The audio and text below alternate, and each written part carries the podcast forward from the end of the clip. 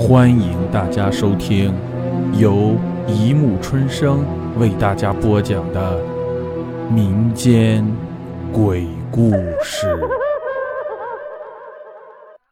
第四百三十五集《画鬼四》。当徐景林再次醒过来的时候，发现自己正躺在医院的病床上，妻子则一脸焦急地坐在自己的身旁。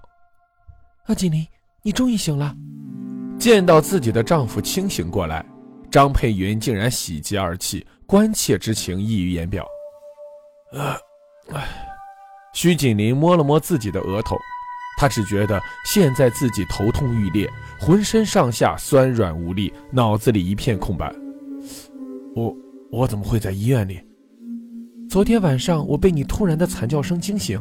起来后看见慎吾和张妈也和我一样被你吵醒了。后来我们发现你一个人晕倒在书房里，我吓坏了。还是慎吾冷静，让张妈马上打了急救电话。幸好抢救及时，这才没什么大碍。可把我吓坏了。这时徐景林才想起昨晚的遭遇，但是他的脑子乱极了，好像有一堆小虫子在里面钻来钻去，根本无法集中精力思考。唉。我的头啊，疼死了！徐锦林痛苦地呻吟道：“医生说这是副作用，呃，你先休息吧，我给你削个水果。”张佩云说着，拿起了床头柜上的水果刀。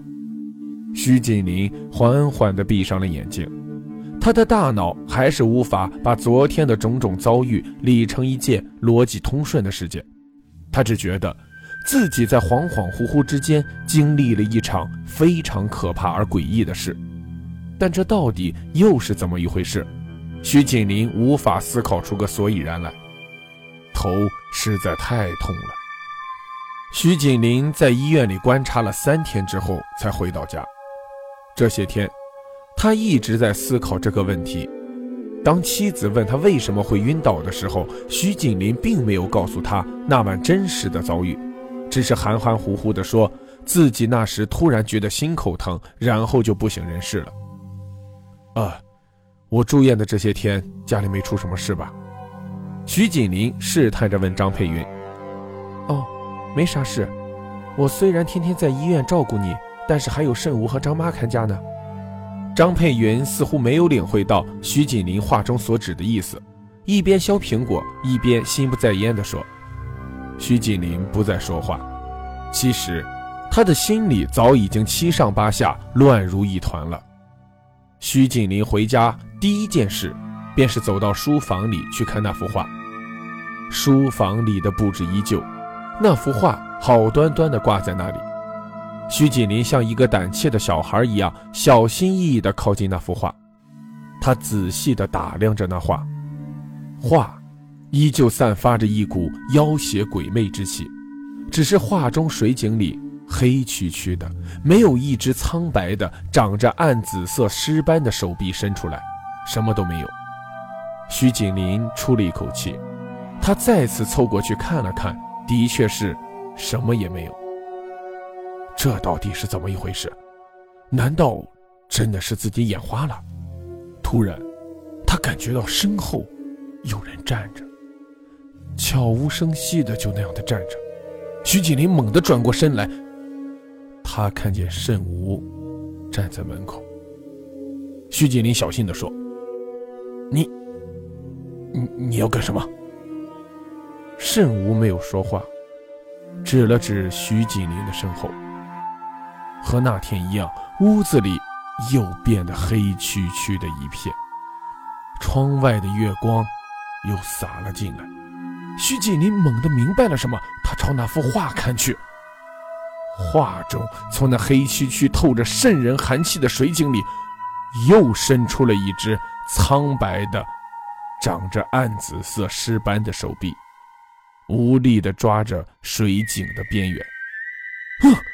虽然早有心理准备，但徐锦林还是被吓得后退了一步。那口水井静静地立在那里。